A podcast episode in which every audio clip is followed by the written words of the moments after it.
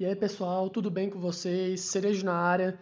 Hoje o assunto vai tocar muito na alma de vocês.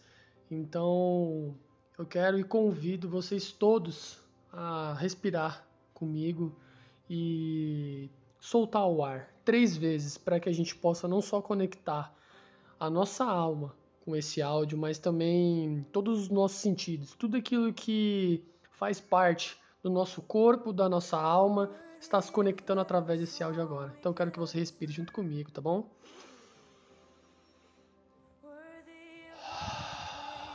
Respira.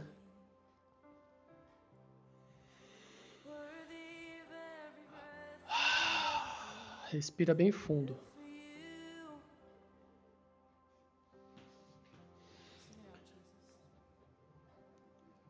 Primeira coisa que eu quero te falar agora é que eu vou pegar muito baixo. Eu vou jogar baixo. Eu vou pegar você de surpresa uma coisa que você não está esperando. E o confronto hoje vai ser um dos confrontos, vai ser um dos confrontos mais pesados, talvez, que eu já fiz. Eu estava dirigindo e eu parei o carro porque meu coração está explodindo. E eu não consegui entender na hora, mas é para você confrontar essas pessoas que todas as vezes falam mal de você, todas as pessoas que te criticam. E eu não sei se você vai aguentar, mas sei que tem problema de manter uma reputação de pessoa durona. É bom você sair, porque eu vou jogar baixo hoje. Vou quebrar todas as regras no confronto de hoje e vou falar numa profundeza no seu coração que você não imagina. Então quero que você observe uma coisa muito forte eu vou abrir sua mente sobre uma coisa que você tem trocado. Você tem trocado a função das coisas. Se tem uma coisa que você chama de cama, só que cama é para pessoas normais, trabalhadores. Para pessoas que não estão cumprindo o propósito, a cama é só um caixão. Mas para as pessoas que estão desfrutando, é um leito real o leito de um rei e de uma rainha. E agora a pergunta é muito simples. A cama que você está dormindo é uma cama que todos os dias você tem dormido alegre nessa cama? Com plena felicidade? Você ao deitar, você está desconectado de outras pessoas? Você ao deitar, deita junto com o Espírito Santo, deita com o seu cônjuge, amando, respeitando, com aquele horário impressionante no seu cônjuge? Você tem crescido todo dia, você tem prosperado, quando você chega na sua casa, sua cama é um leito real ou é só um lugar para recarregar a bateria? Ou você tem a cama como a escapatória da sua vida? Ou você agora utiliza esse lugar que parece um refúgio? Isso não é um refúgio, isso é um caixão, você está preso, né? E esse símbolo é o símbolo, a primeira coisa que você começa no dia, esse símbolo está replicando para todas as áreas da sua vida. E eu começo hoje esse áudio falando nisso. O lugar que você deita hoje, na viração do dia, é um leito real? É um recarregador de bateria? Ou é um caixão? Sabe essa vontade infinita de ficar na cama? É, é porque a vida acordada perdeu o sentido. A vida quando perde o sentido acordado é porque você precisa você edificar algum lugar e se você precisa carregar a bateria mais do que o tempo necessário, é porque seu tempo está viciado, sua bateria está viciada. E a pergunta é: eu quero ver vocês respondendo a vocês mesmos. Isso é um leito real de uma rainha, de um rei, de desfrute? Ou é simplesmente um caixão onde você perde o tempo? Você desfruta sexualmente do seu cônjuge? Você realmente passa princípios no lugar que você deita? Ou você simplesmente utiliza aquilo como um lugar que você lamenta, que você quer fugir da realidade? Você dorme não preocupado com absolutamente nada. Agora você dorme só para você carregar a bateria para trabalhar para alguém. Você Jesus falou isso. Cada dia tem o seu próprio mal. Resolve o de hoje. Ou de fato você tem usado a cama como escudo, um lugar de adormecer. Independente do jeito que você tem tratado sua cama, eu vou abrir seus olhos hoje. Você não sabe dormir. E aí se você me pergunta, como que eu não sei dormir, Marcelo? Eu durmo todo dia. Não, não dorme. Você dorme com um carregador de bateria. Se você dormisse de fato, eu tenho convicção que aconteceria algo diferente na sua vida.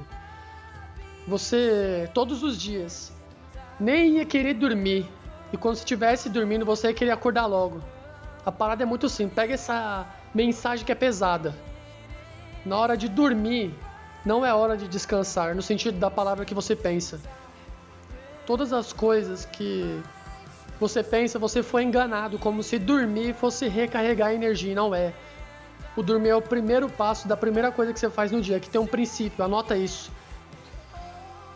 Que é a primeira menção, que significa algo. Tudo que acontece na primeira hora do dia, na primeira hora do mês, na primeira hora do ano, de uma década, de um século. O primeiro acontecimento ele vira significado para qualquer outra aplicação daquele exemplo.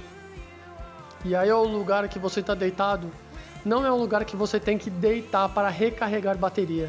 Não é um lugar de fugir. É um lugar que você faz a primeira coisa que você nesse lugar faz, desfrutar. Descanso no hebraico significa desfrutar. O descanso significa desfrutar. Então, ao invés de eu entrar na cama e deitar sobre a cama, pensando em recarregar minhas forças, você vai deitar sobre a cama e pensar o quê? O que que eu tenho vivido? E o que eu estou vivendo é muito bom, mas não é nem, nem a sombra daquilo que há de vir. E eu vou te dar uma boa recomendação e eu tenho a garantia para você ficar até o final aqui nesse áudio. Hoje vai ser uma das melhores noites da sua vida. Você vai ver uma versão minha que você não tenha visto ainda. E que hoje vai tocar muito, mas muito forte seu coração, porque eu vou te falar algo. Depois de hoje, você vai dormir todo dia sorrindo. Eu vou fazer um confronto com você, eu vou pegar muito baixo, vou bater muito pesado em você. Mas você não vai ver um tom de voz subindo. Inclusive, eu me preparei muito para fazer esse áudio porque eu quero tocar de forma grandiosa seu coração. Porque algo explodiu em meu coração antes de fazer esse áudio, antes de falar com você hoje. Então tô pouco me lixando com o que você acha, eu vou bater pesado. Só que vai ser rasteiro. Você não vai. Você não vai conseguir imaginar aquilo que vai acontecer. Então a primeira coisa que você tem que aprender é. Você tem que viver como alguém que é da família real. Essa família real nunca deixou de existir. O fato de você estar tá derrotado, de estar tá tendo um resultado errado, não vai mudar quem você é. Anota assim, ó, resultado não muda quem eu sou. Resultado cura a forma que eu me vejo mas não muda a forma que Deus me vê. Esse é o segredo. A forma que Deus me vê, ninguém vai alterar. Mesmo que seus pais, mesmo que seus amigos, mesmo que ninguém, mesmo que ninguém acredite em você, fique em paz. Eu acredito em você sem saber quem você é, sem te ver, mas a verdade eu sei quem você é. Sem te ver, eu sei quem é você, mesmo sem te ver. Eu sei que uma coisa muito louca vai acontecer um dia. Um dia a gente vai subir uma rampa, umas paredes de mármore. E alguém com a coroa belíssima vai falar assim, ó, servo bom e fiel. Você é imagem e semelhança dele, assuma isso. Se você não aguenta isso, é bom vazar daqui. Porque é difícil o amor o amor é confronto. Um pai que ama o filho, ele vai pro confronto para corrigir. Isso é uma prova de amor. Isso é uma prova de amor. O confronto. Quando o pai quer bem o filho, ele não deixa o filho fazer qualquer coisa, ele vai pro confronto. Tem um, um versículo em Isaías poderoso que eu quero ler para você, que tá assim: Pode uma mulher esquecer tanto do seu filho que cria, que não se compadeça dele. Ela pode esquecer o filho do seu ventre, mas ainda que essa se esqueça, contudo, não me esquecerei de você. Deus está falando com você. Se quiser anotar Isaías, Isaías 49, 15. Uma mãe pode esquecer do próprio filho, mas Deus não vai esquecer de você. Não tem essa possibilidade.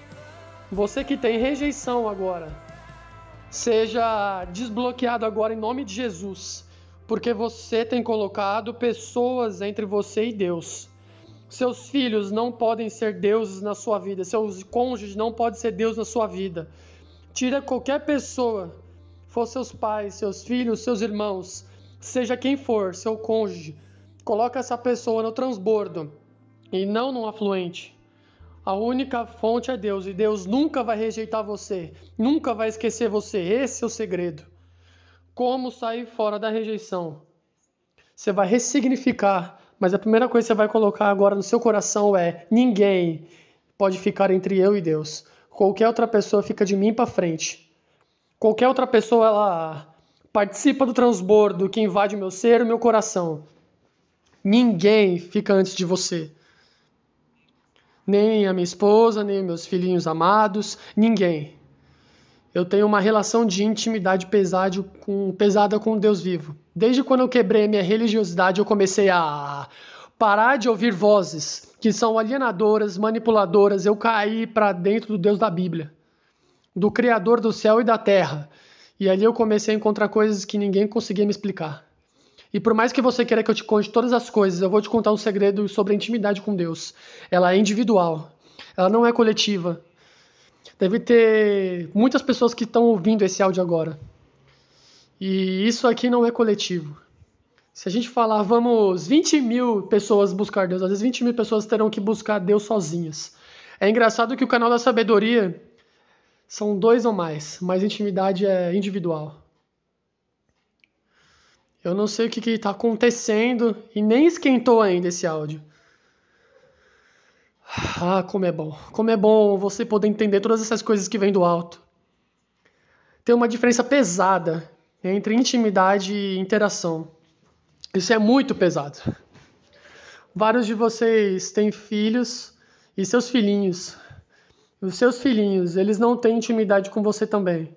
Vários de vocês transam com o seu cônjuge e seu cônjuge não tem intimidade com você. O dia que eu aprendi isso, eu não quero ser um inecruspuloso de deixar meus filhos crescer debaixo das minhas asas sem ter intimidade com eles. Eu não quero que a minha esposa nunca doeça emocionalmente ou nos ossos por ter um marido idiota e ignorante. O ato de você gastar o dia inteiro estando com eles não significa que você tem intimidade com eles. Intimidade, estar no olhar, estar no toque, estar na palavra está na forma que você olha essas pessoas.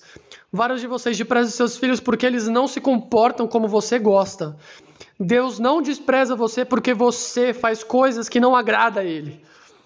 Ele continua olhando para você da mesma forma antes da fundação do mundo. Deus não olha para você no seu erro. Para de olhar para os seus erros e definir para as pessoas também por erros, pela derrota. Deus olha para você antes da fundação do mundo e depois do reino. Ele sabe quem é você e não precisa da sua opinião. Ele não fica fragilizado, com seu status. Ele não fica olhando para você pensando, coitado desses filhos meus. Ele o tempo inteiro fica atraindo você para você pegar a sua coroa e entender quem você é na terra. Essa é a diferença. Esse amor absurdo, esse amor perseguidor que vai invadir você através desse áudio, através dessa escuta que você está tendo agora. O que, que você está fazendo aqui? Pega pressão no que você está falando. Pega pressão no que eu estou falando. Esse é o confronto. E se você entender o que é intimidade, você vai largar a interação das pessoas que precisam ter intimidade. Intimidade é falar a verdade. Intimidade é confronto. Intimidade é não dormir com problemas com sua família. Resolva.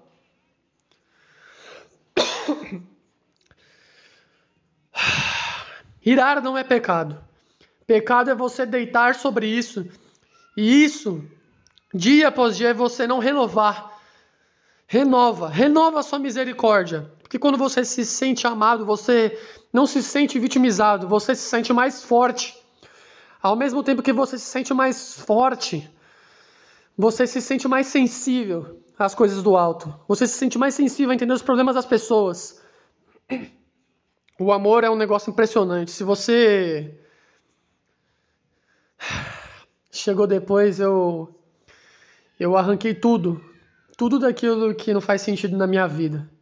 Eu preciso capturar coisas na vida, preciso capturar pessoas que estão ouvindo, pessoas que querem mudar realmente a sua realidade. Era para mim jogar no lixo o que eu ia falar hoje. mas de fato, eu não sei nem se será reaproveitado, mas uma coisa eu quero te falar. Não tem nada motivacional. Não tem palavras. Nada. Absolutamente nada. Que tem o poder de fazer você se sentir amado se você não aceitar. O amor que é sentimento, ele é de entrada. Isso é de entrada se alguém teve atitude de saída para você sentir. Eu quero te falar uma coisa que pode parecer um absurdo para você, que às vezes você não me conhece pessoalmente, mas você é amado por mim. Eu sou uma pessoa física, eu sou uma pessoa.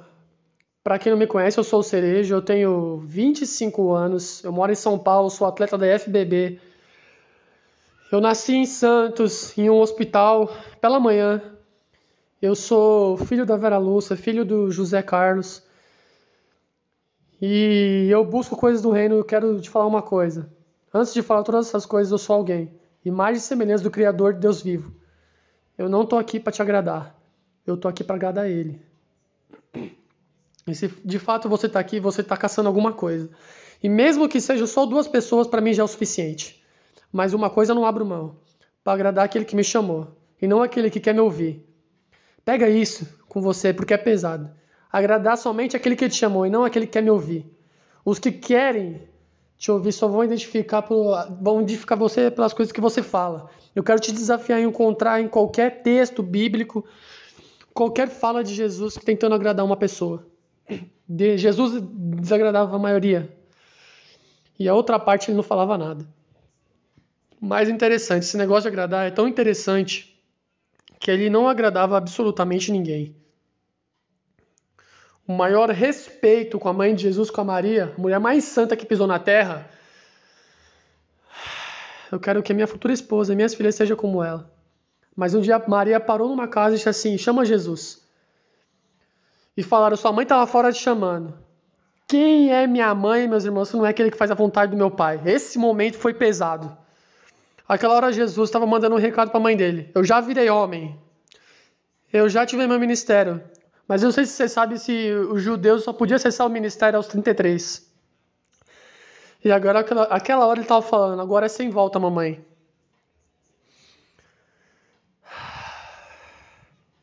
Não dependa daquilo que estão falando. Se ele já disse que você é a imagem e semelhança dele. Marcelo, eu não consigo ouvir a voz de Deus. Você não consegue? Fica calado e começa a ouvir. Para de ouvir esse tanto de chiado. Para de ouvir tanto de ruído. Eu, Senhor, estou na porta te esperando para entrar no seu coração. Estou batendo nessa porta. Tem como você só colocar a mão na maçaneta e puxar? Tem como você parar de ser resistente? Tem como você parar de ser imbecil, parecer um animal. Marcelo, eu sou um animal racional. Deus fez os animais no quinto dia. Os seres humanos ele fez no sexto. Você não é animal, você, você não tem que ser controlado. Você tem que governar. Foi isso que ele mandou você fazer. Por que essa depressão? Por que essa ansiedade? Por coisas que não estão ainda funcionando. Coloque-se no agora. Se você, de fato, entendeu o que eu estou falando, você vai entrar numa guerra. Anota assim, ó. O amor está em guerra. Por que, que o amor está em guerra? Porque as pessoas não têm sentido esse amor. E a guerra, aqueles que estão sentindo esse amor, a guerra é: eu tenho que atacar você. O amor está em guerra. O amor está em guerra. Anota isso. Eu vejo vários padres e pastores preocupados com a pandemia.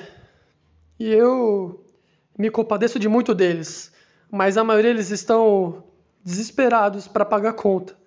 Ei, vocês não são a igreja do Senhor, porque vocês estão desesperados daquilo que é dele. Me responde. Porque vocês, líderes religiosos, estão preocupados com aquilo que é de Deus. Nunca a igreja se reuniu como agora, pela primeira vez, as famílias estão em casa. E as pessoas estão desesperadas e como que vão pagar as contas? se for na bonança, se for em qualquer momento, se for na tempestade, se for no afogamento, continue se sentindo amado por Deus. Comece a prestar atenção nos frutos que essas pessoas têm dado. Cuidado você que tem investido a sua vida para manipuladores, para alienadores. Por mais que eles estejam errados, é você que vai responder pela sua. Eles vão pagar um preço muito caro, mas que vai passar. Um prego, o preço mais caro vai ser você mesmo. Uma coisa eu quero falar no seu coração: deixa essa porta aberta para as pessoas nobres que querem falar coisas do alto para você. Se você de fato quiser explodir nessa geração, você precisa ser o maior entre todos. E Jesus falou com a boca dele: o maior é que serve. Servir não é só limpar o chão. Quando você limpa o chão de uma empresa, você está servindo a empresa. Mas maior é que serve.